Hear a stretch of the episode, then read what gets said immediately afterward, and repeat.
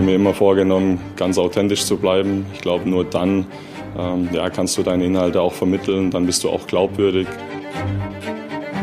Man hat natürlich große Ziele auch als, als Trainer und ähm, ja, wünscht sich natürlich sowas, dass man Champions League spielen darf, dass man ähm, die Jungs da entwickeln darf, dahin, dass sie den Weg in der Champions League gehen, sich mit den Besten zu messen.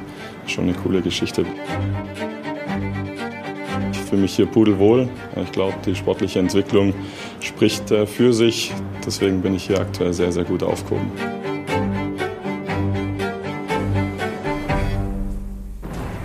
Sky Sport Austria am Montagabend mit einer weiteren Ausgabe von Talk und Tore exklusiv. Heiße Sie herzlich willkommen, begrüße Sie und freue mich, dass Sie auch heute bei uns vorbeischauen. Talk und Tore exklusiv, kurz erklärt, das ist ein Gast, eine gute Stunde, viele Fragen und dann hoffentlich noch mehr Antworten. Und auf die Antworten, auf die sind wir heute besonders gespannt, denn zu Gast ist bei uns heute ein Trainer, der erst seine erste Saison in einer Profiliga absolviert, aber das dafür ziemlich erfolgreich bisher. Wir wollen aber nicht nur über den Salzburg-Trainer Matthias Jeißle, sondern auch über den Menschen Matthias Jeißle reden. Und das natürlich mit ihm.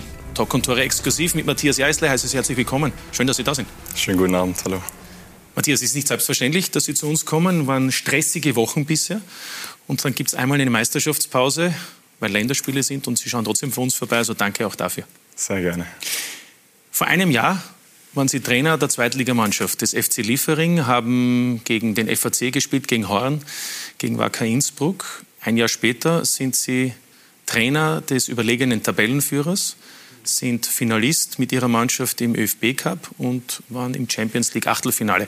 Leben Sie im Moment auch diesen Traum, der Wirklichkeit geworden ist?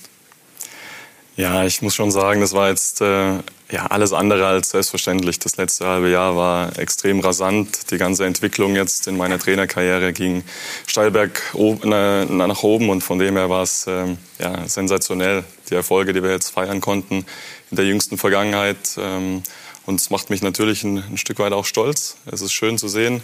Aber ja, noch ist die Reise nicht zu Ende und ähm, aktuell sind wir auf einem guten Weg. Und äh, schauen wir mal, wo die nächsten Wochen dann hingehen. Ja, natürlich. Die Titel sind noch nicht eingefahren. Äh, Sie sagen, Sie macht das stolz, das Ganze, was Sie da bis jetzt äh, geschaffen haben. Ähm, genießen Sie das auch? Gibt es den Moment? Ja, ich versuche es immer, immer mehr zu genießen. Ähm, das ist natürlich so, wenn, Sie haben es gerade angesprochen, wenn du von einem Spiel zum anderen rennst, äh, dich vorbereitest, nachbereitest, dann kommst gar nicht so richtig dazu, dann auch mal äh, die Seite zu genießen. Aber ich bin guter Dinge, dass es mir in Zukunft besser gelingen wird. Die Frage ist ja nämlich, äh, sind Sie überhaupt ein Genussmensch?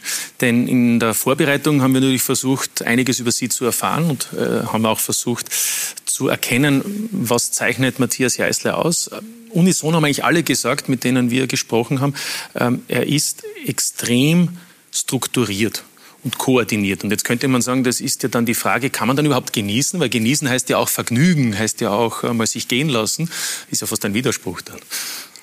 Ich versuche schon. Ich habe das tatsächlich immer wieder gehört, gerade auch von meinem Sportdirektor, dass es so eine typisch deutsche Tugend ist. Ähm, ähm, ja, aber ich, äh, wie ich es gesagt habe, ich gehe es jetzt schon auch mit der nötigen Freude an, den ganzen, ähm, den ganzen Job und ähm, werde jetzt sicherlich auch, je länger ich in, in diesem Job bin, ähm, ja, mehr Vergnügen haben. Ja, aber Sie würden sich schon als Kopfmensch bezeichnen?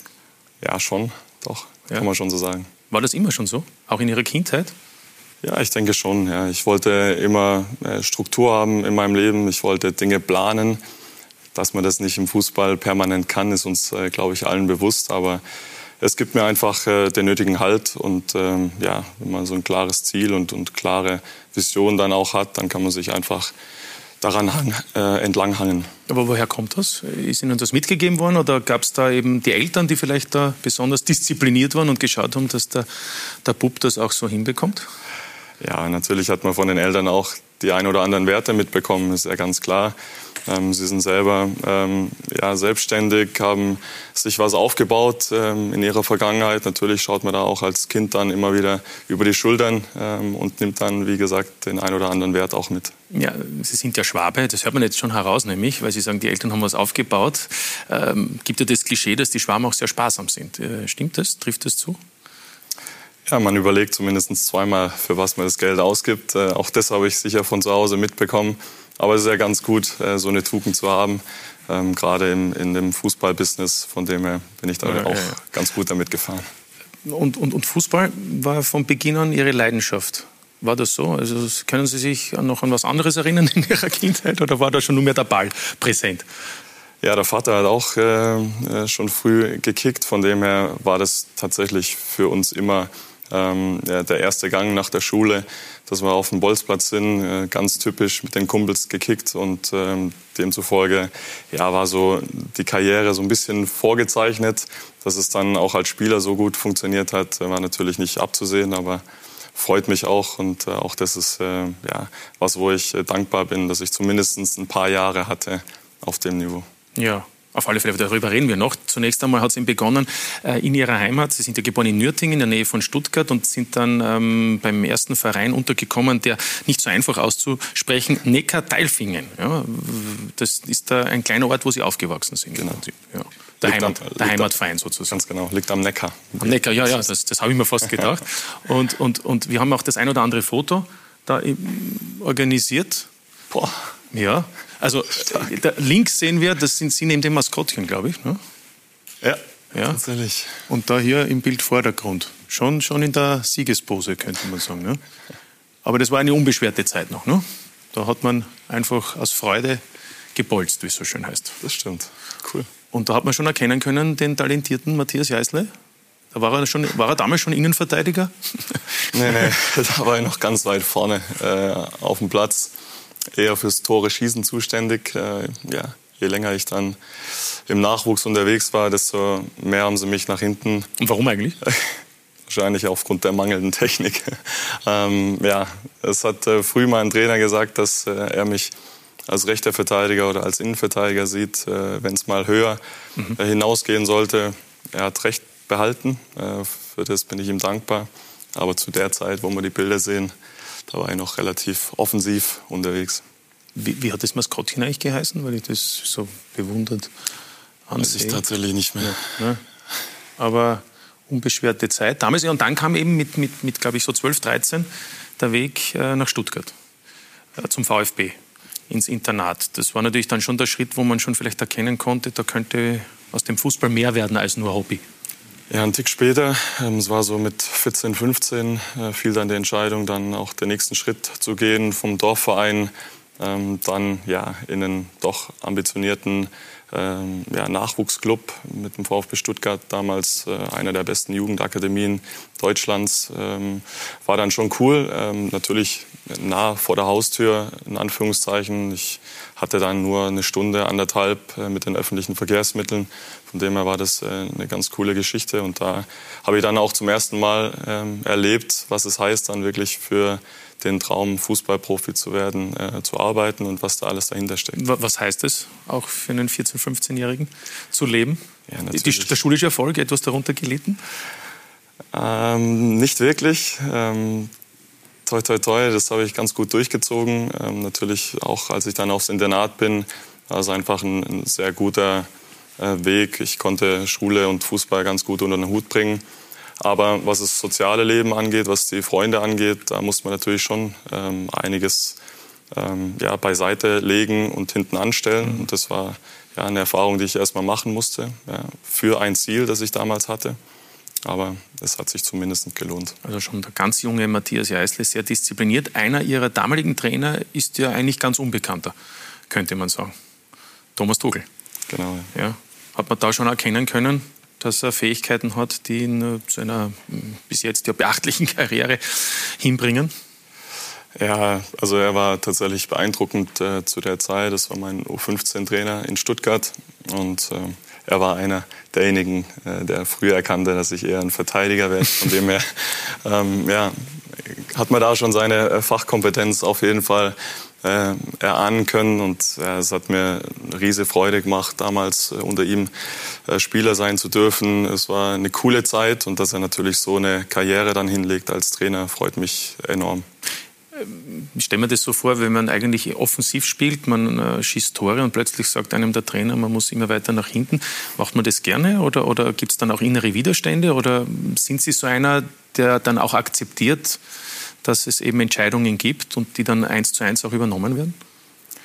Ja, ich habe das dann schon relativ schnell akzeptiert, äh, weil es einfach gut begründet war. Und äh, ich habe dann äh, mich sehr gut entwickelt auf der neuen Position. Ähm, ja, und durch, durchlief dann eigentlich alle Jugendmannschaften und das auch mehr oder weniger erfolgreich, so dass ich dann den Sprung dann mit 18 dann auch wagte, ähm, ja, nach Hoffenheim zu wechseln in die erste Mannschaft. Da wollte ich nämlich fragen, ähm, Sie hätten ja auch in Stuttgart bleiben können. War das keine Option für Sie?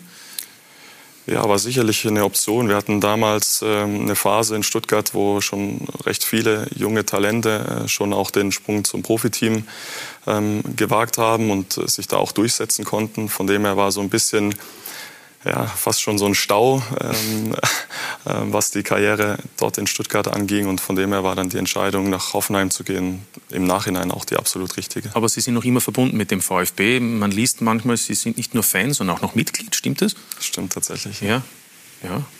Wie viel muss man da zahlen im Monat?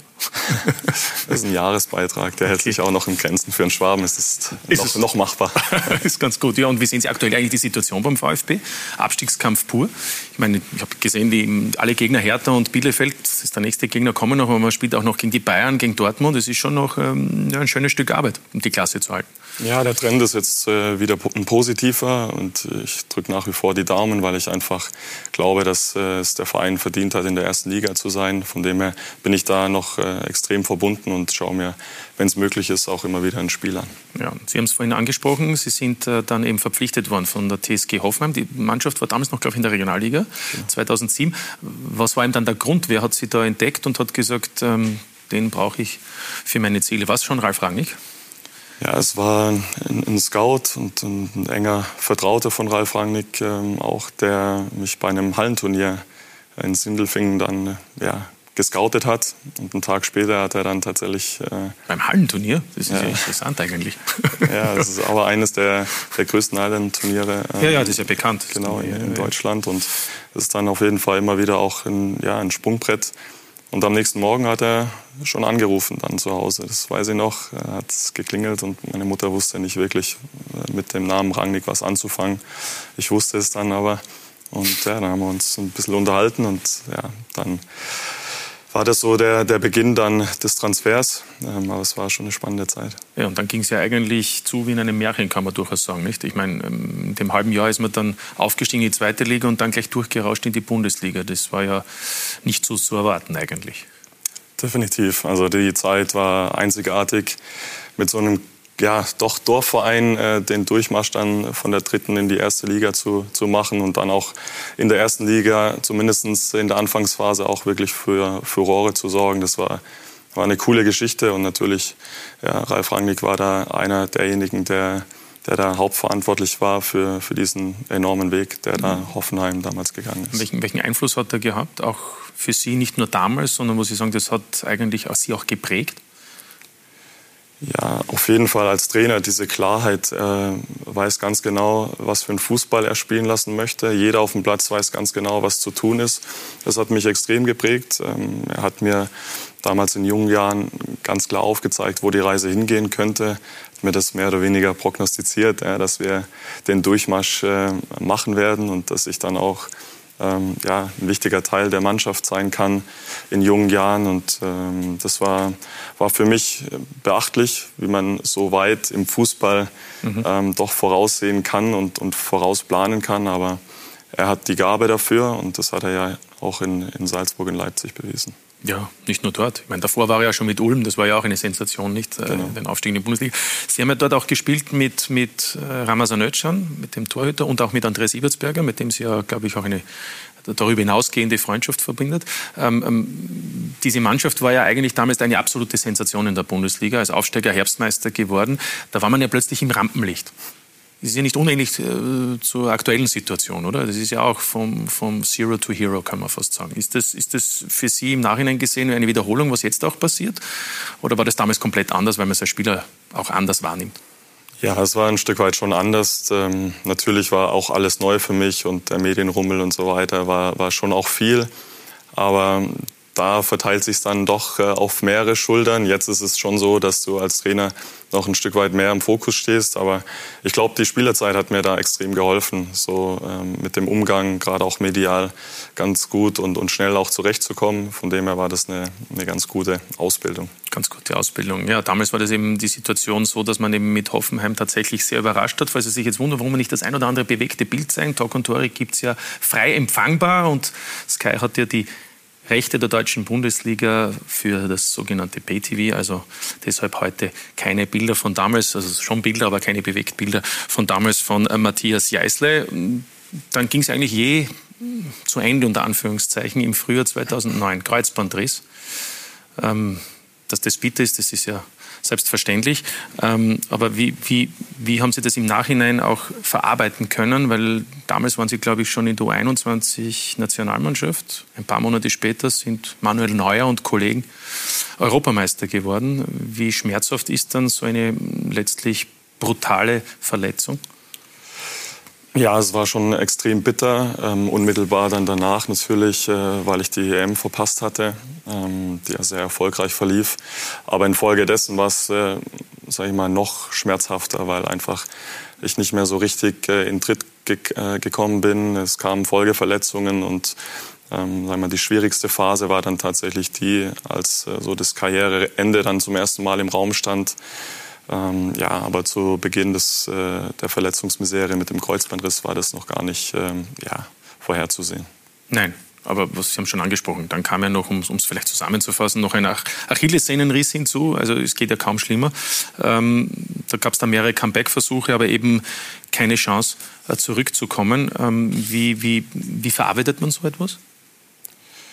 Ja, ähm, die Zeit hat äh, tatsächlich geholfen. Äh, zu Beginn war es einfach ein, ein richtiger äh, ja, Tiefschlag, kann man ganz, ganz klar so benennen. Und ähm, da fällt man auch erstmal in ein Loch, das muss man gar nicht schönreden. Ähm, ich habe versucht dann ja, über Gespräche ähm, mit natürlich Familien, Freunden ähm, mir wieder so ein Stück auch einen Weg ähm, zu, zu malen, wo die Reise hingehen kann. Ich habe mich dann ähm, entschlossen, äh, ja, Studiengänge äh, abzulegen, um einfach wieder ja, ein zweites Standbein aufzubauen. Das hat mir ganz gut getan, mal wieder weg von diesem Fußball ähm, zu kommen, um aber ja auch was für den Kopf zu machen, mich da breiter aufzustellen. Und dann war irgendwann auch klar, dass ich wieder ja, im Fußball aber was machen möchte. Mhm. Und das war in der Zeit dann, ähm, als ich in Leipzig die Chance bekam, dann, Sie wollen einhaken? Ja, ja, Sie, Sie, springen schon recht. Mich mit noch interessieren, weil das ja doch eine, ein, ein, ein Knick in Ihrer Karriere logischerweise war, wenn man, wenn man über Jahre versucht, dann nochmal zurückzukommen und man schafft es nicht. Ähm, dass das mental natürlich sehr schwierig ist. Sie haben gesagt, Sie wurden aufgefangen. Wer hat Ihnen da geholfen? Sind es die Eltern, sind es Partner, sind es väterliche Freunde? Wer, wer pusht da auch einen und gibt Zuversicht, dass es auch ähm, eine Karriere nach der Karriere gibt in dem Fall? Ja, ich glaube, alle gemeinsam. Natürlich, die Familie ist der erste Ansprechpartner bei sowas, dann die engsten Freunde, Berater, ähm, aber auch ältere Kollegen, Kollegen da noch aus der Zeit. Das war wichtig, um ähm, auch zu wissen, ja, wie kann so eine Karriere danach aussehen. Bei mir ist die dann einfach äh, ein bisschen früher vonstatten gegangen, aber ich habe da schon den, den Austausch gesucht, ja, was könnte man machen? Ähm, wie fühlen sich diejenigen, die schon so eine Reise hinter sich hatten, die vielleicht die ersten Erfahrungen als Trainer gesammelt haben, äh, vielleicht in die Management-Ebene gewechselt sind? Mhm. Und da habe ich versucht, mich einfach mit den Jungs auszutauschen, um so die ersten Erkenntnisse mal und Erfahrungen dann auch zu sammeln. Also ich höre heraus, der Blick nach vorne, aber äh, haben Sie da nie nachgetrauert auch den Möglichkeiten, die es eben vielleicht gegeben hat? Ich meine, ich habe schon erwähnt, 2009 Europameisterschaft U21 und viele dieser Spieler sind dann fünf Jahre später Weltmeister in Brasilien geworden. Ähm, denkt man so oder ist das, ist das vielleicht der falsche Zugang? Ja, zu Beginn an schon. Ich äh, bin ganz ehrlich, da habe ich viel nachgetrauert und hätte, wenn und aber. Äh, Phrasen waren da im Kopf, aber mir war es dann relativ schnell klar, dass das so nichts bringt. Ja. Ich kann die Zeit nicht zurückdrehen. Und dann habe ich mir eigentlich vorgenommen, okay, danach äh, das zu machen, was mir Spaß macht und da ein Stück weit zumindest der Beste zu sein, der ich dann irgendwo sein kann. Weil das wurde mir halt als Spieler leider verwehrt aufgrund der Verletzungen. Und das war bitter, um nicht so wirklich zu wissen, wo hätte es denn hingereicht als Spieler. Und jetzt schauen wir mal, ja, für was es reicht als Trainer. Was mich jetzt interessieren würde, der Trainer Matthias Jeißle, wie würde der den Spieler Matthias Jeißle, den fitten Spieler natürlich, beurteilen? Würde er spielen bei ihm in Salzburg? Ja, mir hat äh, damals in Hoffenheim äh, die, die Art und Weise extrem getaugt. Äh, tatsächlich, wir waren ja äh, ähnlich unterwegs von der, von der Spielidee, wie wir heute in, in, in Salzburg auch. Von dem her hätte er ganz gute Chancen, glaube ich. Aber aktuell wäre ich zu alt für den Kader. Ja, ist, über dieses Thema reden wir natürlich noch. Es gab ja doch eine Personalie in den letzten Tagen. Ganz klar. Also das heißt, Sie haben es auch schon angesprochen. Sie haben dann nach vorne geblickt, den Entschluss gefasst, äh, sich äh, vielleicht auch breiter aufzustellen, wohin die Reise geht und, und waren sich ja nicht ganz sicher, ob es vielleicht eher ins Management geht oder eben dann doch äh, das Thema Trainer ein ernstes wird. Und dann gab es ihm die Chance, in Leipzig ähm, im Nachwuchs zu arbeiten. Und da hat es dann Klick gemacht, das ist es, oder wie? Darf man sich das vorstellen? vorstellen?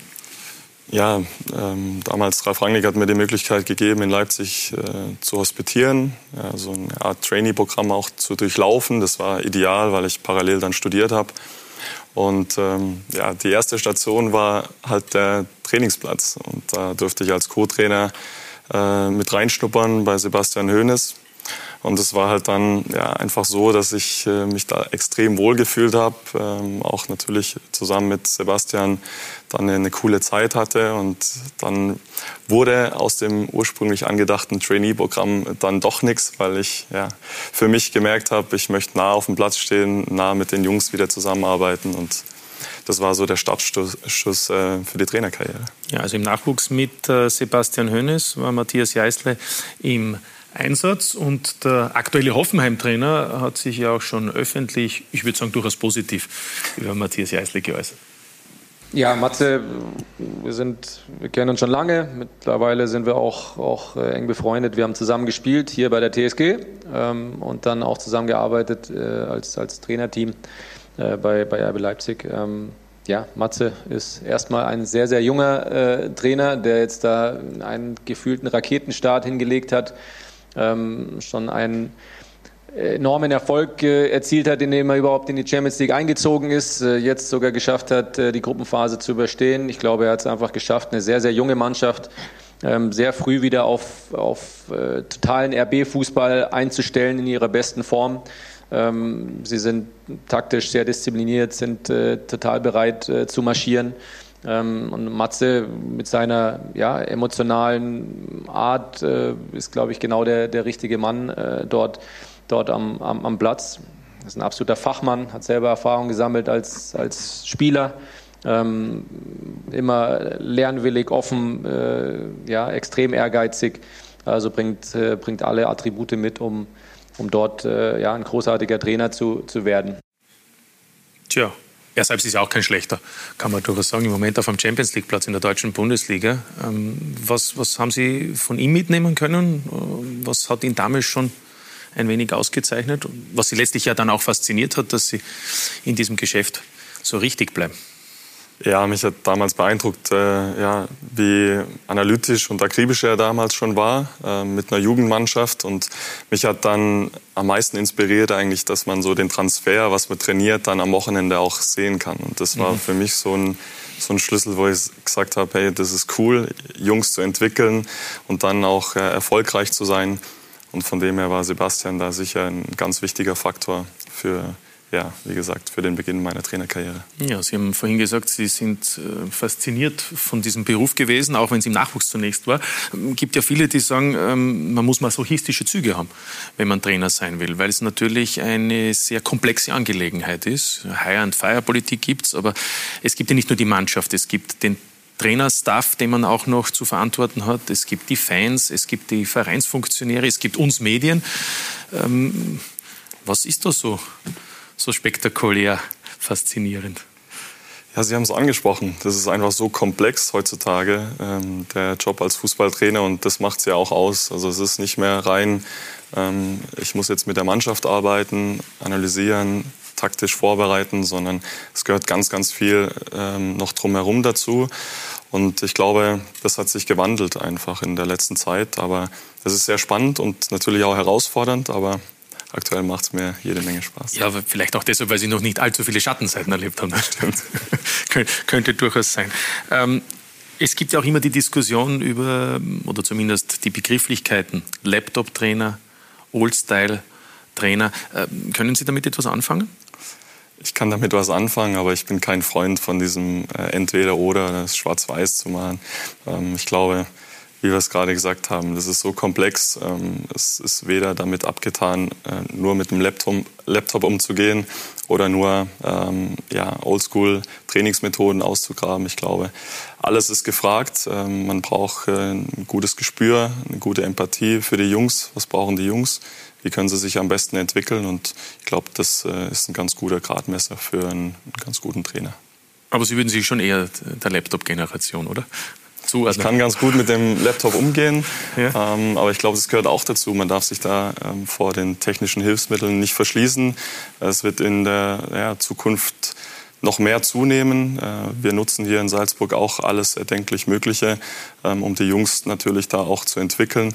Von dem her darf man sich, wie gesagt, da nicht verschließen, sondern muss da immer wieder offen sein für, ja, für Neuerungen auch. Ja, Sie haben schon angesprochen, worauf es unter anderem auch ankommt. Ich meine, Fachkompetenz ist die Grundvoraussetzung. Äh, was ist sonst entscheidend Ihrer Meinung nach für einen erfolgreichen Trainer? Dass er ja. gewinnt, ja. Das sind immer die besten Argumente, ja, wenn der Erfolg da ist. Aber ja, neben der Fachkompetenz natürlich brauchst du ein Stück weit auch die Sozialkompetenz, dass du eben weißt, was gefragt ist. Ähm, ich glaube, es könnte man jetzt ganz viele Facetten aufzeigen und ganz viele Komponenten. Ähm, und für mich ist das Wichtigste, ich glaube, das haben wir im Einspieler auch gesagt, dass man halt authentisch ist, dass man sich selbst treu bleibt ähm, und da keine, keine Rolle einnimmt als Trainer, weil das merken die Jungs relativ schnell. Das kannst du dann über eine lange Zeit auch nicht aufrechterhalten. Und da ist jeder Trainer anders. Und es gibt ganz viele unterschiedliche Herangehensweisen, die allesamt äh, erfolgreich sein können, auch wenn man jetzt die Trainerkollegen äh, hernimmt. Jeder hat einen anderen Zugang, sowohl taktisch als auch äh, vielleicht auch menschlich und von der Führung her. Ähm, und das bleibt eben das Spannende. Und alles, wie gesagt, ist so komplex. Ähm, und unterschiedliche Wege können doch auch erfolgreich sein. Mit Sicherheit. Sie haben das Menschliche angesprochen. Da fällt einem natürlich sofort Jürgen Klopp ein, der allgemeinhin als Menschenfänger tituliert wird. Ähm, sehen Sie sich auch als so einer, der Spieler zu fassen bekommt? Oder wenn man es anders ausdrückt, da gehen die Spieler für den Trainer durchs Feuer, heißt es dann. Ich hoffe, aber da müssten Sie die Jungs fragen, äh, wie sie mich da einschätzen. Natürlich hat man den Anspruch, ähm, ja, so jede, jede Facette auch irgendwo zu bedienen, aber ohne sich zu verstellen. Aber mich würde es ja, tatsächlich interessieren, oder da müssten Sie auch eher die Jungs fragen, die im täglichen ja, Tun dann mit mir arbeiten. Ja, Hören wir am besten hinein. Wir haben nicht nur Spieler gefragt, sondern äh, natürlich auch den Geschäftsführer, den Sportdirektor bei den Salzburgern, Christoph Freund. Aber bitte, schauen wir. Er ist ein herausragend guter Trainer für mich, der was sehr im Detail unterwegs ist und ähm, ja, einfach ein super Mensch. Ich verstehe mich extrem gut mit ihm. Ähm, ja, ist einfach ein, ein Typ, mit dem man über alles reden kann und ja, auf der anderen Seite sehr professionell, aber man kann auch richtig Spaß mit ihm haben. Und wie schon gesagt, es macht einfach unglaublich viel Spaß, äh, mit ihm zu arbeiten, aber auch sonst Zeit zu verbringen. Und darum ist das ähm, eine super Situation, wie man es nur wünschen kann als Verein und auch für mich als Sportdirektor so einen Trainer zu haben und mit dem tagtäglich äh, arbeiten zu dürfen. Wie ist denn der so in der Kabine? Ähm, ja, er kann schon laut werden. Ähm, ich denke aber, dass er eher motivierender ist, weil er war selber Spieler und weiß, wie das Geschäft läuft und ich denke, äh, das macht er extrem gut. What makes him special? Er stellt sehr hohe Anforderungen an uns. Er erwartet sehr viel von jedem Spieler und legt für alle den gleichen Maßstab an. Wenn er uns von der Seitenlinie aus pusht, dann versucht er das Beste aus uns herauszuholen. Er interessiert sich für uns, wir sind ihm wichtig und das ist das Wichtigste für einen Trainer. Es macht keinen Unterschied, ob er jetzt jung oder alt ist, das alleine unterscheidet ihn nicht von irgendeinem anderen Trainer. Ich finde, er ist in dieser Hinsicht fantastisch. Er ist jung und man kommt gut mit ihm aus, aber man merkt seine Jugend auf dem Platz nicht. Da fühlt es sich an, als wäre er älter. Er kann aber bei Dingen mitreden, die andere nicht können, oder? Ja, das, das stimmt, ja. Äh, ja das, durch sein junges Alter was mitbekommen, äh, das, was die anderen vielleicht noch nicht so mitbekommen haben mit, mit Handy oder sowas. Aber äh, ja, da gibt es ein paar Späße in der Kabine vielleicht. Ja, Snapchat, Instagram, Tinder, da, kann er sich, da, da kann er überall mitreden, oder wie?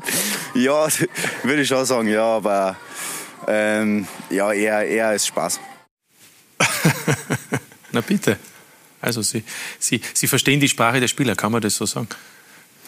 Ja, ich glaube. Up to date. Äh, ich glaube, das äh, versucht ja jeder Trainer, aber das ist tatsächlich einer der Vorteile, äh, glaube ich, äh, aufgrund meines jungen Alters, dass einfach die Distanz da nicht ganz so groß ist und wir doch auch im Umgang ja, die ähnlichen Interessen haben. Ja. Beginnt es schon auch bei der Musik in der Kabine? Ah, ich glaube, der, der Musikgeschmack, der ist sehr, sehr unterschiedlich, auch innerhalb der Truppe. Ähm, da gibt es äh, teilweise Songs, mit denen fange ich gar nichts an, aber ich glaube, das ist in jeder Kabine. Ja, wo sind Sie mehr zu Hause? In welche Richtung?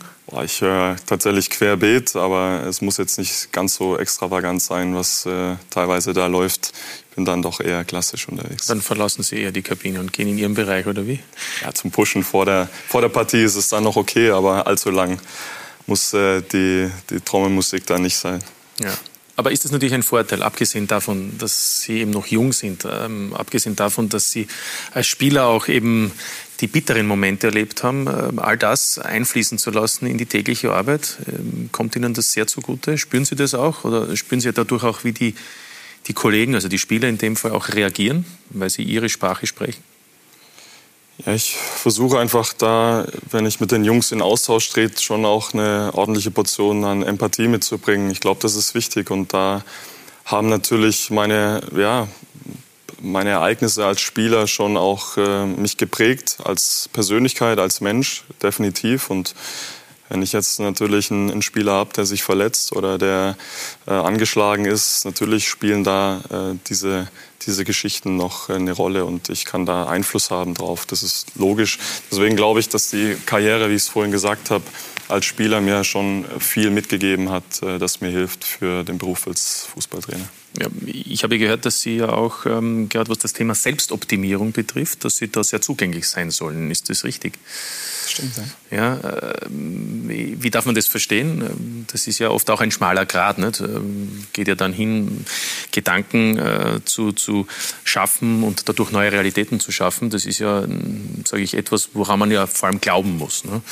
Also diesen Placebo-Effekt irgendwie auch, auch tatsächlich zu inhalieren. Äh, ist das etwas, wo Sie das Gefühl haben oder wo Sie selbst schon bemerkt haben, dass das Sie weitergebracht hat? Ja, also ich versuche äh, auf allen Gebieten mich da weiterzuentwickeln und es ist tatsächlich ein, ein sehr spannendes Feld für mich, äh, wo ich einfach versuche, mich da auch ja, inspirieren zu lassen, neue Impulse aufzusaugen, was das Thema Selbstoptimierung angeht, aber auch Optimierung äh, im Allgemeinen. Ich glaube, es ist ja immer ein ganz guter Zugang, äh, wenn man sich entwickeln möchte. Und da gibt es so viele Facetten, äh, so viele Bereiche, wo man äh, sich und äh, auch seinem Umfeld was Gutes tun kann. Ja, also man wird dann übernatürlich, darf ich das so umschreiben? Ist das etwas, ich meine, ich versuche es zu verstehen, ist das, wo Sie sagen, das hat Ihnen in bestimmten Situationen schon enorm geholfen, dass Sie eben durch diesen, diesen Glauben auch tatsächlich eine neue Realität geschaffen haben? Ja, so weit äh, möchte ich jetzt nicht gehen, aber ich glaube, es ist schon wichtig, dass man äh, einfach auch Visionen und Ziele hat, ähm, um einfach einen, ja, einen klaren Plan zu haben, ja, wo die Reise hingehen soll. Und äh, ich glaube auch, das Vertrauen in sich und äh, in dieses Ziel ist extrem wichtig, um äh, einfach den Weg zu gehen. Und äh, dann muss man auch ein Stück weit loslassen wieder und das auch können. ich glaube, das ist so das Wichtigste, auch für mich als Learning, dass man dann auch mal dieses Vertrauen dann ähm, haben kann, ähm, dass dann alles so kommt, wie es eben äh, kommen soll. Manche Dinge kann man auch nicht beeinflussen, aber es gibt sicherlich bestimmte Bereiche, die man, äh, die man schon auch ja, beeinflussen kann in die richtige Richtung. Ja, und gerade Fußball heißt ja, ist ja auch eine Kopfsache. Ähm, versuchen Sie das dann auch Ihren Spielern mitzugeben oder sagen Sie, das ist dann doch eine sehr persönliche Angelegenheit, das muss dann jeder für sich selbst entscheiden? Ja, da tickt tatsächlich jeder Spieler anders, aber es gab schon äh, auch Ansprachen, ähm, wo das ein Teil davon war, weil ich einfach auch möchte, dass die Jungs dran glauben an äh, spezielle Momente, an spezielle Ereignisse, an äh, vielleicht auch große Herausforderungen, die man bewältigen muss auf dem Platz. Äh, wir hatten ja jetzt in jüngster Vergangenheit doch das ein oder andere Highlight-Spiel, wo wir als klare Außenseiter auf den Platz gingen. Und ja, natürlich ähm, lasse ich das dann auch mal in eine Ansprache einfließen. Ja, ist natürlich auch, auch ein Thema, das äh, mit Sicherheit ausbaufähig ist für viele, um eben vielleicht auch Großes zu schaffen. Wir haben vorhin gesprochen, dass Sie eben in äh, Leipzig im Nachwuchs als Trainer begonnen haben und da eben dann quasi hängen geblieben sind und auch fasziniert wurden von der Tätigkeit eines Trainers. Und dann ging es ja nach Kopenhagen zu Alexander Zorninger. Ähm, wie ist das äh, gegangen? Ich meine, der hat Sie gefragt, nehme ich an, und dann sind Sie nach Kopenhagen geflogen. Aber, aber ähm, war das dann für Sie klar, dass das der nächste Schritt ist, vom Nachwuchs einmal äh, zu einer Profimannschaft als Assistent zu gehen, als Assistenztrainer? Ja, es war damals tatsächlich äh, eher ein spontaner Akt. Ich wurde gefragt, ob ich mir das vorstellen kann. Alex steht für die Art und Weise, ähm, die wir hier in Salzburg spielen, die damals in, in, Leipzig gespielt wurde. Von dem her war das ein perfektes Sprungbrett für mich und ich bin ihm enorm dankbar. Er hat mir ja, sehr, sehr viel beigebracht, sehr viel gezeigt, ähm, gerade auf Profiniveau, wie man mit äh, den Jungs umgeht, äh, wie man äh, so eine Mannschaft führt, wie man auch die Taktik vermittelt ähm, und das in einem, äh, in einem Land, wo ja doch auch die englische Sprache dann sehr gefragt war für mich. Das war auch nochmal natürlich eine, eine mhm. große Herausforderung, aber ähm, jetzt im Nachgang äh, betrachtet war das äh, einfach ein perfekter Schritt. Der nächste Schritt, ähm, da zwei Jahre an Alexander seiner Seite zu sein oder sein zu, zu dürfen, das war, das war Weltklasse ähm, und hat mich sicherlich auch geprägt. Ich weiß nicht, wie es Ihnen geht, aber wenn man etwas über jemanden erfahren möchte, also in dem Fall zum Beispiel über Matthias Jeißle, da muss man ja auch Menschen fragen, die mit Matthias Jeißle zusammengearbeitet haben. Einer davon ist eben Alexander Zorniger, der hat mit unserem heutigen Gast knapp zwei Jahre bei Brøndby IF, also in Kopenhagen, gearbeitet. Und Markus Klima, mein Kollege, hat mit dem aktuellen Trainer von Apollon Limassol über Matthias Jeißle gesprochen. Und das ist ziemlich interessant, aber am besten hören Sie selbst. Alexander Zorniger hat viel zu berichten über Matthias Jeißle. Interessantes und Brisantes. Ich muss ehrlich sagen, das würde man jetzt wahrscheinlich nicht verzeihen. Doch dazu später mehr. Persönlichkeiten, Begegnungen, Erfolge. Blättert er im Buch der Erinnerungen, wird er wohl feststellen, ja, da war schon so einiges dabei. Aktuell auf Kursmeistertitel mit Apollon Limassol in Zypern RB Leipzig führt er einst in die zweite Liga, trainiert den VfB Stuttgart in der Bundesliga und macht sich in Dänemark einen Namen. Brøndby UF. Nicht einfach nur eine Station. Wir haben äh, den Verein wieder auf, ein, auf, auf einem neuen Niveau an die Wurzeln zurückgeführt, weil das war äh, so in den 90er, wo sie erfolgreich waren, das war der Stil plus minus, wie man damals erfolgreich war, mit ganz viel Energie, mit ganz viel Begeisterung. Wir hatten, nach meinem Aus habe ich ganz viele äh, Nachrichten von, von dänischen Fans bekommen und auch auf der Straße, die gesagt haben, ich konnte irgendwie nie meinem Sohn genau erklären, warum Brøndby zu meiner Jugendzeit immer so was Besonderes war, bis, bis ihr wieder angefangen habt, so Fußball zu spielen. Und er war da ja auch dabei, gekommen auf Empfehlung. Matthias Jeißle. Ich bin 2016 gekommen, ich war ein Jahr da und erst dann im zweiten Jahr kommen. Genau, ja. Also er ist quasi kommen als als, als mir schon die ganze schwere Arbeit gemacht haben und er konnte nur noch das Leben genießen. Es ist seine erste Profistation als Trainer. Unerfahrenheit, kein Argument. Ich brauche jetzt auch nicht denjenigen, der mir die ganze Zeit die Fußballwelt erklärt. Die erkläre ich immer schon grundsätzlich. Ich brauche jemanden, der sich auch bei, bei zehn Aussagen vielleicht achtmal anhört, tolle, tolle Idee macht, aber für mich keinen Sinn und trotzdem das elfte und zwölfte und dreizehnte Mal immer noch kommt. Und ähm, da hatte ich bisher einfach viel Glück. Ähm, Matze hat von Anfang an einen sehr wissbegierigen Eindruck gemacht. Guter Analyst, äh, weiß zum richtigen Zeitpunkt, wann er auch mal den Mund halten soll. Äh, nicht immer, aber meistens ist eigentlich ein emotionaler Typ, schafft es aber ganz gut, das auch so ein bisschen zu verstecken. Das geht nicht immer. Offenes Visier, wie hier beim Chili-Essen mit Trainerkollegen Martin Rethoff. Give me water. Offenes Visier aber auch, wenn es um die Zukunftsplanung geht. Nach zwei intensiven Jahren in Kopenhagen geht Matthias Jeißle seinen eigenen Weg. Unverständlich. Aber was will man machen? glaube grundsätzlich, dass ein Co-Trainerjob bei Alex Zorniger höherwertig ist wie ein, wie ein Cheftrainerjob bei RB Salzburg, aber er hat es wahrscheinlich anders gesehen. Ob sich ihre Wege noch einmal kreuzen werden. Dafür ist der Unterschied in der Kleiderwahl vielleicht auch zu groß. Ich, oh ja. bin, ein, ich, bin, ich bin ein Trainingsanzugstrainer auf dem Platz und der, obwohl das könnte ich auch als Co-Trainer dann ohne Probleme machen. Er ist ein, ein Kaschmirmanteltrainer. Natürlich verfolgt Alexander Zorniger den Weg von Matthias Jeißle selbst heute noch genau. Auch beim denkbar knappen Cup-Erfolg gegen den WAC fiebert er mit. Ich muss ehrlich sagen, das würde man jetzt wahrscheinlich nicht verzeihen. Äh, ich habe ihm gewünscht, dass er, dass er das Ding verliert. Natürlich, ja, jeder Titel ist toll für einen Trainer. Aber für seine rein individuelle Entwicklung ähm, denke ich, dass es, äh, dass es positiv gewesen wäre, wenn er jetzt gemerkt hätte, jetzt muss ich vielleicht ein paar andere Schrauben anziehen, jetzt muss ich dort vielleicht ein bisschen mehr sprechen, dort ein bisschen weniger sprechen. Ähm, ich glaube, das, das wäre ganz gut gewesen. Na, da gibt's wohl auch eine zweite Meinung. Oder?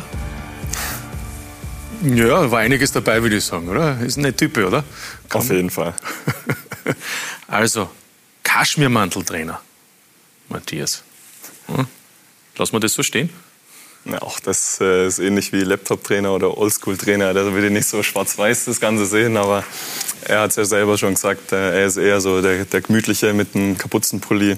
Das ist jetzt nicht so mein Fall. Ja, aber wir haben hier äh, ein paar Bilder von Ihnen im Laufe der Saison.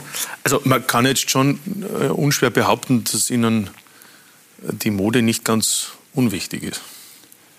Ja, tatsächlich ähm, ist es mir wichtig, dass ich mich vernünftig anziehe. Ich glaube, das gehört auch dazu. Ähm, aber ich möchte da jetzt auch äh, nicht so ein großes Thema draus machen. Ich fühle mich da, damit wohl und ich glaube, äh, es ja, repräsentiert äh, mich ganz gut, so wie ich auch bin. Ja, aber es ist trotzdem ein Thema, zum Beispiel bei unseren Zusehern. Da gibt es nämlich einige Fragen im Laufe einer Sendung, zum Beispiel eben schon eine zum Thema Mode. Von wo holen Sie sich Ihre modische Inspiration? beziehungsweise hilft Ihnen jemand dabei? Fragt der Takespix, JJ Takespix. Äh, nicht äh, außergewöhnlich, muss ich sagen. Ich äh, ja, gehe gerne mal durch die Stadt schlendern am, am freien Tag in Salzburg und äh, gibt es ja auch schöne Läden, wo man dann hier und da mal in, ins Schaufenster schaut. Aber ich habe da jetzt nicht irgendwie einen außergewöhnlichen Tick, wo ich. Da äh, schlachtet der Schwabe sein Sparschwein, oder wie? ja, wenn es äh, vernünftig ausschaut, dann gebe ich dann doch auch mal ein bisschen Geld aus. Okay. Und woher kommt es, dieses Fable? Dass Sie, oder war das immer schon so? Ah, ich glaube, ähm, das hat mir die Mutter so ein bisschen mitgegeben, dass man sich äh, einfach vernünftig anziehen sollte. Ja. Und Trainingsanzug am, am Wochenende, am Spieltag war nie ein Thema? Nee, das war für mich tatsächlich äh, relativ schnell klar, sobald ich äh, einen ordentlichen Job habe, ähm, dass ich mich dann auch ordentlich anziehe. Ja, aber für andere ist es eben so wie für Alexander Zorniger, muss man einmal so festhalten. Ja, und dann hat er noch gemeint, Alexander Zorniger, er hätte Ihnen da sogar gewünscht, dass Sie aus dem Cup rausfliegen. Ich meine, er hat es natürlich nicht vielleicht ganz ernst gemeint, aber, aber Fakt ist natürlich, man sagt ja, man lernt aus Niederlagen. Ja, ich meine, keiner verliert gerne. Ähm, aber, aber verstehen Sie zumindest den Gedanken, den er da Ihnen mitgeben wollte? Den Gedanken verstehe ich äh, auch gut. Wir stehen ja immer wieder auch im Austausch äh, und das hat er mir tatsächlich auch schon äh, davor gesagt, dass es mir mal ganz gut tun würde, wenn es äh, nicht alles so rosig läuft wie aktuell. Aber ja, ich glaube, wir sind da noch mal mit einem blauen Auge davongekommen. Von dem her war das äh, ja, genug für meine Nerven. Ja, und ich meine, man könnte auch sagen, dieses Spiel da, das Rückspiel in München war jetzt ja nicht so angenehm, oder? Das stimmt. Äh, ja. Auch das äh, sieht der Alex bestimmt so, dass äh, das gut war für, für meine Entwicklung. Es hätte jetzt auch nicht in der Höhe sein müssen. Ja. Wie haben Sie das verarbeitet, dieses 1 zu 7? Ja, im ersten Moment äh, schmerzt es natürlich schon extrem. Und um ehrlich zu sein, schmerzt es heute immer noch. es war einfach, ja, es war einfach brutal. Äh, da kam äh, wirklich viel zusammen. Es war ein echt bitterer Abend. Ähm, müssen wir uns auch gar nicht schönreden.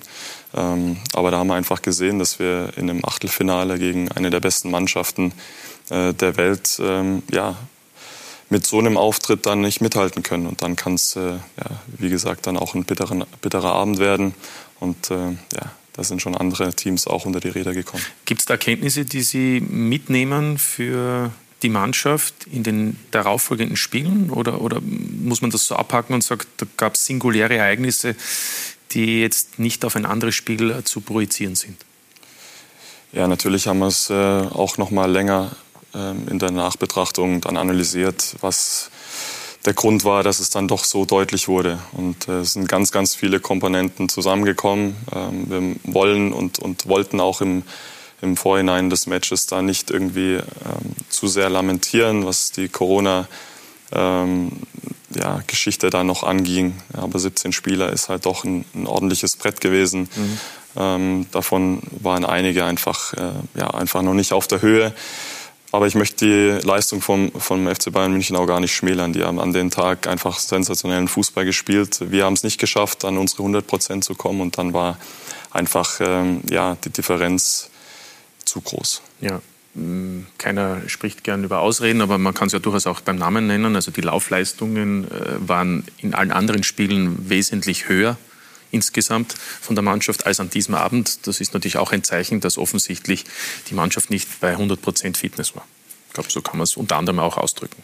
Ja, das ist genauso ein Parameter, ähm, den man ganz klar heranziehen musste. Es war nicht nur in dem Bayern-Rückspiel der Fall, sondern auch jetzt in den Ligaspielen war es augenscheinlich, dass wir ähm, einfach noch nicht wieder physisch so drauf sind wie äh, zu Beginn ähm, dieser, dieser Rückserie.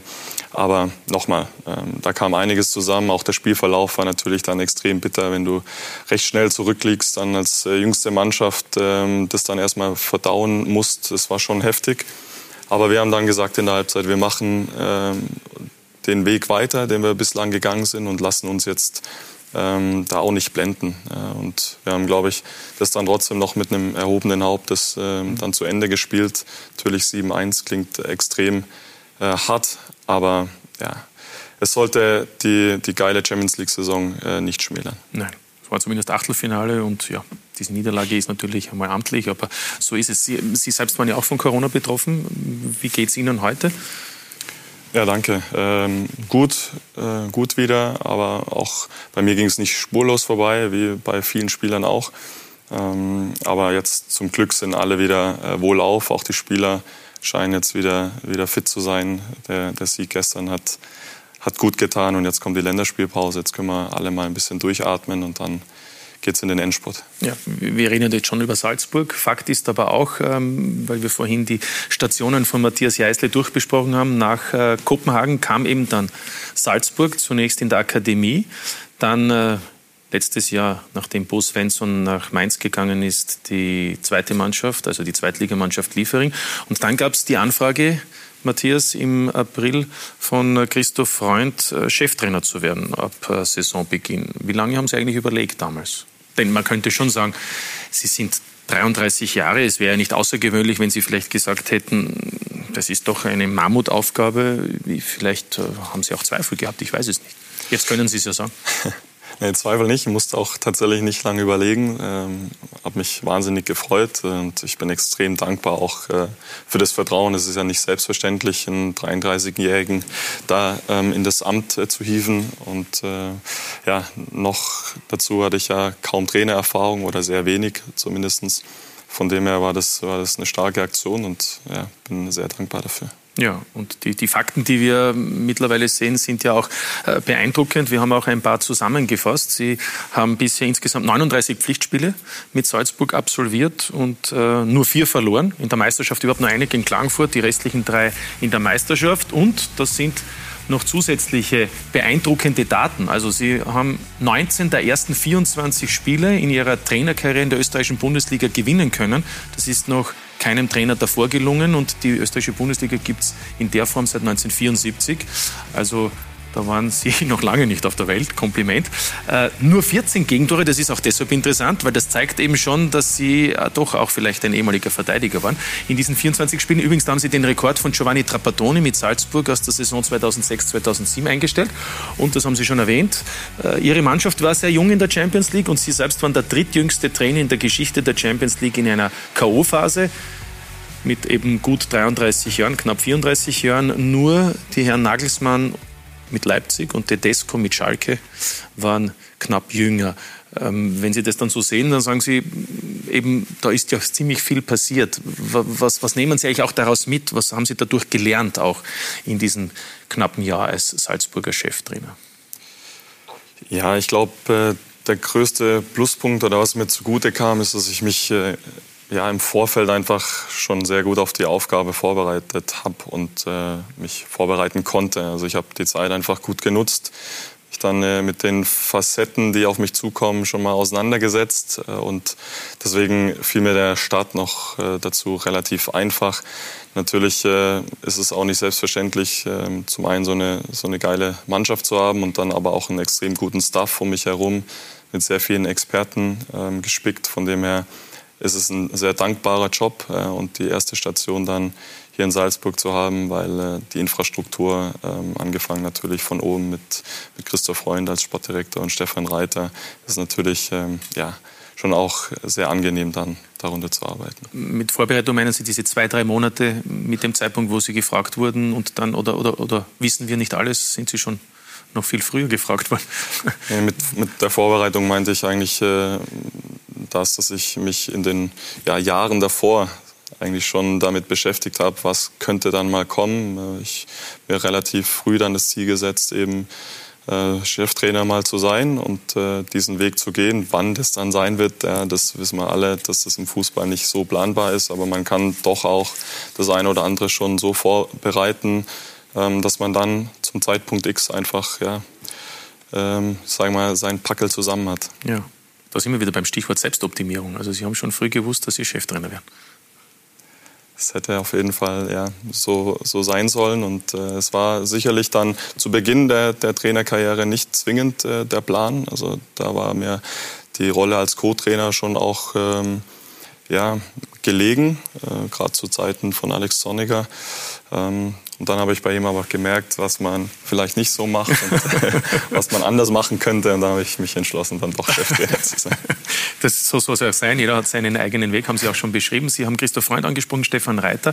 Sind das auch äh, die beiden, mit denen Sie den meisten Austausch haben, wenn es darum geht, zu planen, abgesehen natürlich von Ihren Assistenztrainern? Sind ja, das auch, sind das, ähm, um es vielleicht noch ähm, näher zu definieren, sind das dann Ratgeber oder ist das, ähm, wie darf man das verstehen? Ist das, äh, sind das Ratgeber, die mehr Erfahrung haben, weil sie auch älter sind, mehr Lebenserfahrung haben oder ist das eher auf Augenhöhe? Ja, da geht es äh, tatsächlich bei den beiden Angesprochenen dann oftmals eher um ja, mittel- und langfristige äh, Ausrichtungen. Ähm, wir haben natürlich immer wieder ähm, einen Austausch, auch sehr regelmäßig und sehr vertrauensvoll. Christoph Freund als äh, Sportdirektor ist dann noch mal ein Stück weit näher dran an, an der Mannschaft und auch an mir. Das ist so oder so ein sehr spezielles äh, Verhältnis. Wir sind äh, einfach ähm, ja, auf einem auf einem Level, wo wir uns blendend verstehen. Ich glaube, das ist äh, einzigartig und macht extrem viel Spaß, so eng und, und vertrauensvoll dann auch zu arbeiten. Und natürlich mit, den, ja, mit dem engsten Staff. Mittlerweile sind wir ja, nahezu an die 30 Mann die man dann zusätzlich noch führen muss neben der Mannschaft. Von dem her ja, ist es herausfordernd, aber macht Spaß. Dann gibt es ja noch jemanden, der ist zwar offiziell nur Sponsor, aber ohne den wird es irgendwie diesen Club und, äh, nicht geben. Didi Mateschitz, äh, wie ist da das Verhältnis? Gibt es eines? Äh, Gibt es da ab und zu auch ein Gespräch? Äh, darf man das verraten? Ich hatte die Gelegenheit, ihn einmal kennenzulernen. Äh, bei einem Spiel äh, gab es einen, einen Austausch, aber es gibt äh, ansonsten äh, bis dato keinen kein wirklichen Austausch. Ja, also kein Gespräch über die Aufstellung oder so. ja, da mischt er sich nicht ein. Nein, das, das, das, war auch schon früher so, aber hätte ja sein können, dass da auch unter Umständen etwas mehr da ist. Ähm, äh, Sie haben gesagt, ähm, was Sie auch verlangen, ist natürlich auch von Ihren Spielern einiges. Das ist ja auch bekannt. Ähm, Gibt es auch No-Gos, muss ich sagen, weil auch Niki Seibert gesagt hat, er kann auch laut werden in der Kabine, wo Sie dann sehr klar und deutlich auch sagen, hier sind Grenzen überschritten? Ja, die gibt es schon. Also wenn er mich jetzt äh, eher meint, wenn ich laut werde in der Kabine, sind es meistens taktische Dinge dann in der Halbzeit oder so. Aber außerhalb ist es mir einfach wichtig, dass man schon auch auf gewisse Werte Acht gibt. Und äh, wenn die ja, nicht gelebt werden, dann kann ich schon auch unangenehm werden. Ja. Wie sieht es dann konkret aus? Dann werde ich auch mal lauter. okay. Und da gibt es auch Sanktionen, Konsequenzen. Ist das auch ja, ein Teil?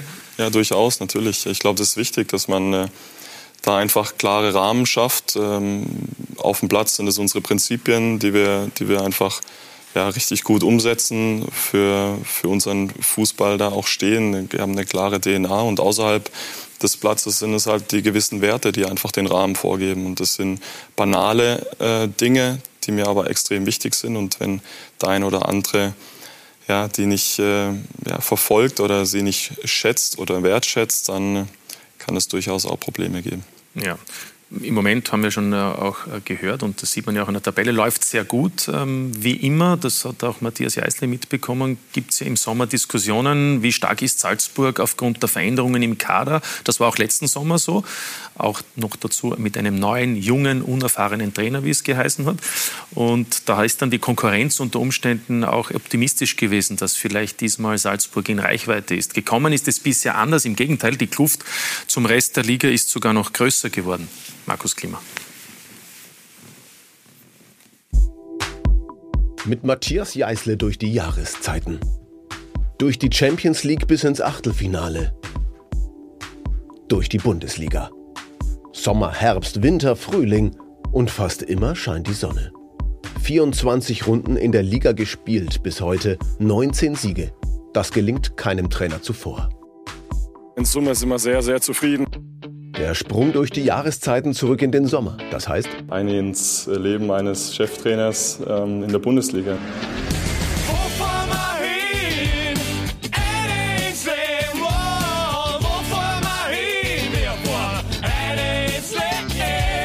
Also so die Aufmerksamkeit der Medien rummeln, in Anführungszeichen, der ist natürlich jetzt deutlich mehr wie noch zu meiner Zeit beim FC Liefering und äh, mittlerweile macht es mir sogar auch richtig Spaß.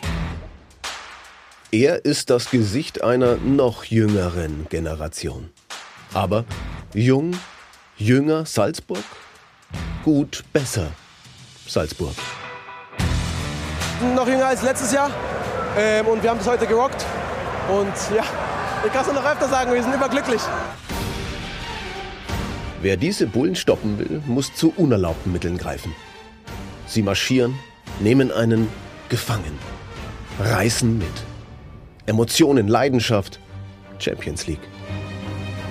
Absolute Achterbahn der Gefühle würde ich es beschreiben. Matthias Jeißle, bereit sein, wenn es die Situation erfordert. Emotional eintauchen, aber auch wieder rechtzeitig herunterfahren, falls notwendig. Dieser Spagat kein Problem. Wie ein alter Hase im Profigeschäft. Wo sind Sie mehr Sie selbst? Ja, sowohl ähm, an der Seitenlinie, ich glaube, da gehören Emotionen einfach dazu. Ähm, da ja, möchte ich mich auch nicht zurückhalten. Ich glaube, es ist noch in einem ordentlichen Rahmen. Noch gab es nicht zu viele gelbe Karten. Ähm, ich glaube, die Coachingzone habe ich auch recht gut im Griff. Und in den Interviews ja, äh, spiegel ich eigentlich auch so meine Persönlichkeit wieder. Ähm, Ruhe ganz gut in mir, würde ich mal behaupten. Doch es gibt auch Abende, die willst du ganz schnell wieder vergessen. Team Jeißle und das 1 zu 7 gegen die Bayern. Aber genau in diesem Moment, in diesem Moment probiert er, die Stimmung umzudrehen. Zu erinnern.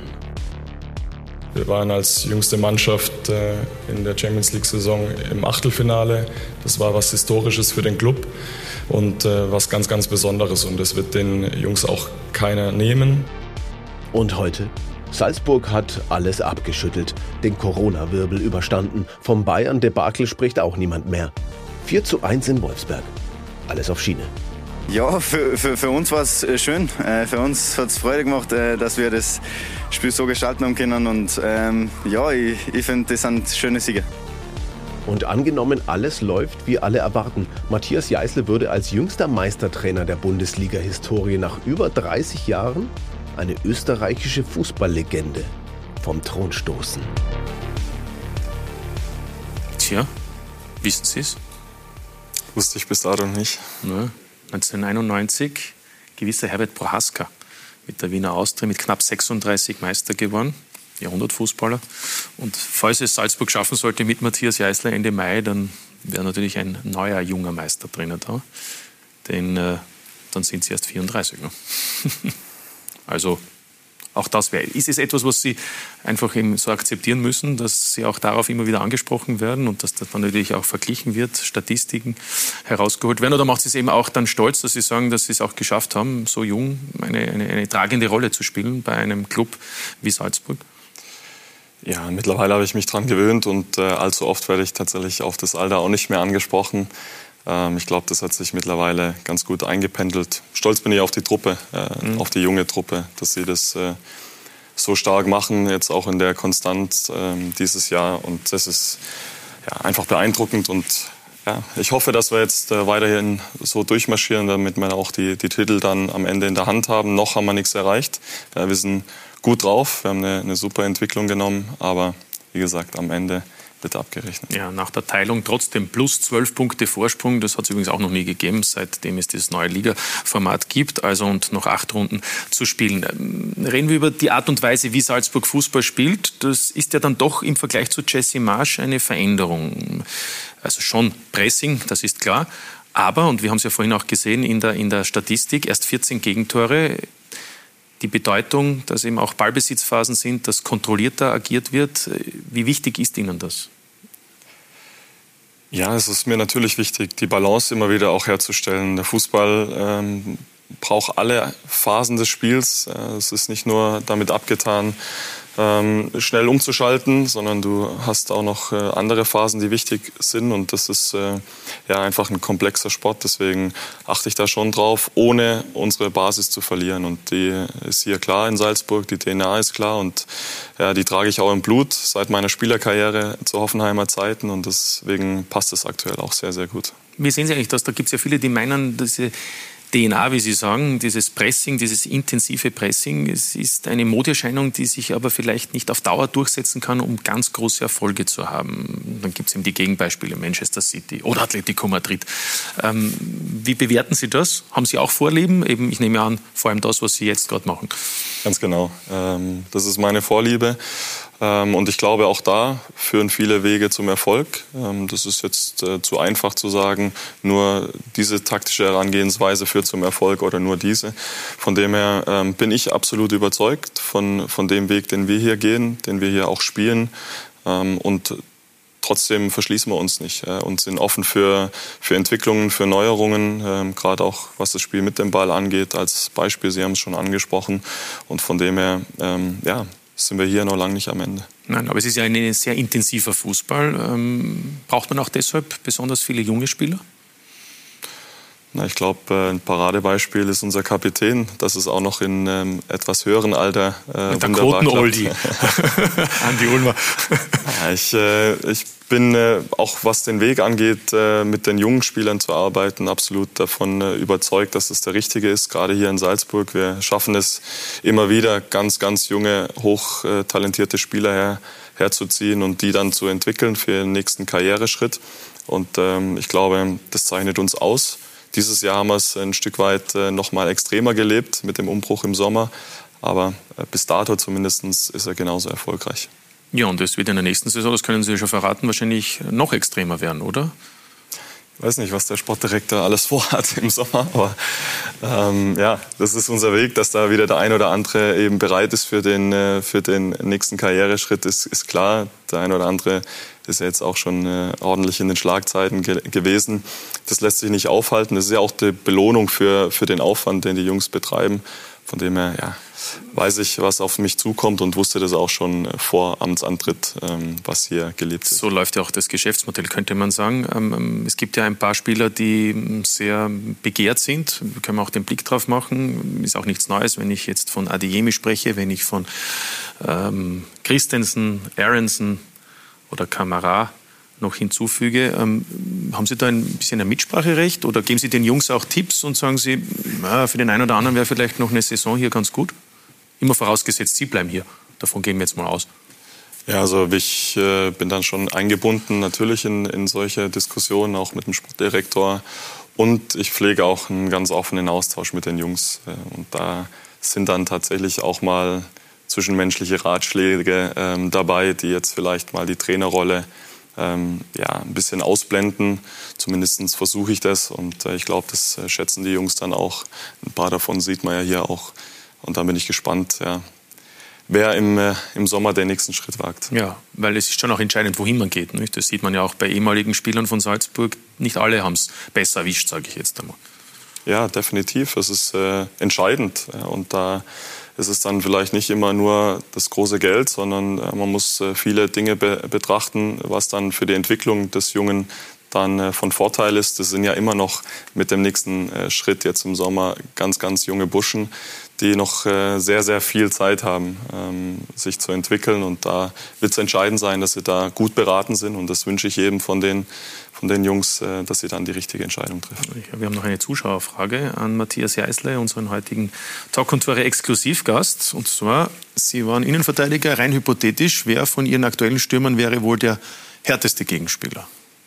fragt TV Österreich.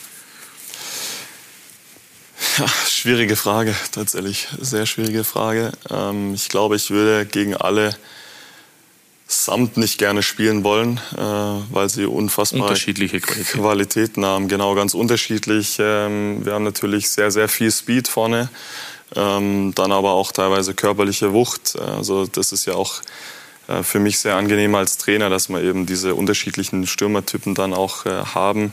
Aber allesamt, wie gesagt, sehr, sehr schnell und da bin ich dankbar dafür und die passen natürlich auch perfekt zu unserem ja. Spielstil. Der Diplomat Matthias Heißler nennt keinen Namen, aber Bleibt so stehen.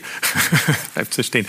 Wir haben über den Altersschnitt gesprochen. Also wenn ein Christensen geht, geht der Altersschnitt schon mal ein bisschen hinunter und wird ersetzt durch den belgischen 21 Teamspieler. Wenn ein Walki nicht verlängert wird und vor allem auch ein Junusovic nicht verlängert wird, geht er automatisch runter. Slatko Junusovic, Matthias Jeißle. Waren Sie über die Reaktionen, auch über die Heftigkeit der Reaktionen von einigen Fans überrascht? Überrascht nicht, ähm, weil es ist immer so, dass wenn man äh, so eine Entscheidung trifft, äh, gerade bei so einem verdienten ähm, und erfahrenen Spieler wie Sladi, der ja auch äh, eine, eine absolut erfolgreiche Zeit hier hatte in Salzburg und auch eine beachtliche Karriere, wenn man so eine Entscheidung trifft, dass dann auch immer wieder gegenteilige Stimmen aufkommen, ist, ist, ist mir bewusst. Aber wir haben die Entscheidung hier getroffen. Ähm, das war vor allen Dingen auch eine strategische Entscheidung, die wir hier im Verein getroffen haben und die habe ich mitgetragen. Und ähm, demnach ähm, ist, glaube ich, da jetzt auch alles gesagt. Aber es war natürlich jetzt medial schon ein Aufruhr da. Ja, weil Sie vorhin Ulmer angesprochen haben. Ähm, könnte man jetzt sagen, was hat Ulmer, was, was Janusovic nicht hat? Oder anders gesagt, ist einfach auf der linken Verteidigerposition nicht so viel Auswahl wie in der zentralen Mittelfeldposition defensiv? Ich tue mir da immer schwer mit so Quervergleichen, aber in der Tat ist es, äh, wie ich es gesagt habe, eher was Strategisches äh, und auch Mittelfristiges, äh, was die Ausrichtung auf der Position angeht. Und da ist es bei, bei Andi aktuell ein, ein Tick anders da, was auch die nächste Saison angeht.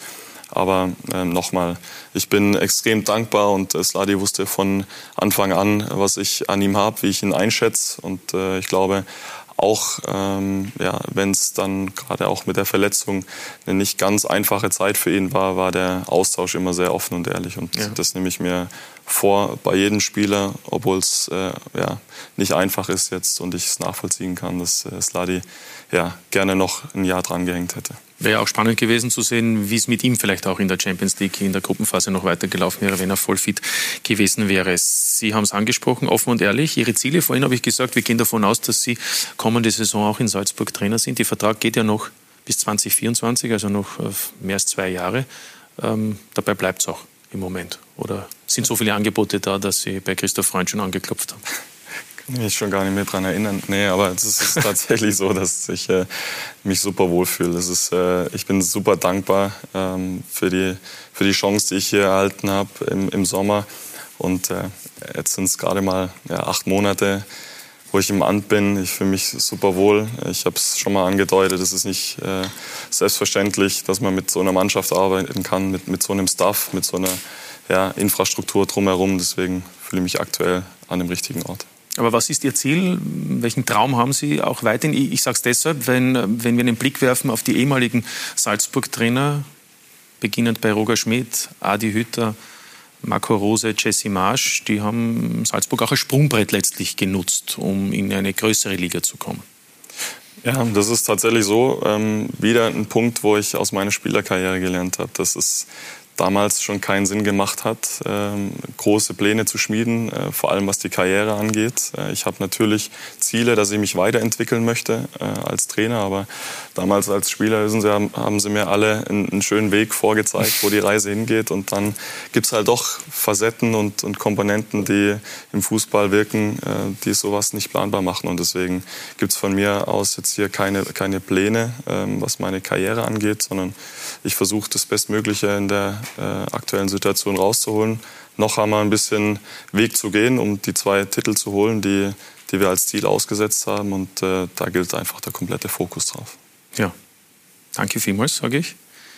Sie haben schon so viel erlebt und dabei werden Sie jetzt in zwei Wochen 34. Ich hoffe und wünsche Ihnen, dass es so weitergeht in Ihrer Karriere. Danke fürs Kommen. Vielen Dank. Danke auch für die ehrlichen Antworten und danke natürlich Ihnen, dass Sie heute hier bei uns zu Gast waren bei Talk und Tore exklusiv mit Matthias Jeißl. Ich hoffe, Sie haben jetzt etwas mehr Einblick bekommen in das bisherige Leben des Salzburger Cheftrainers. Das war's von uns. Noch einen schönen Abend mit den Programmen von Sky. Wiederschauen. Danke.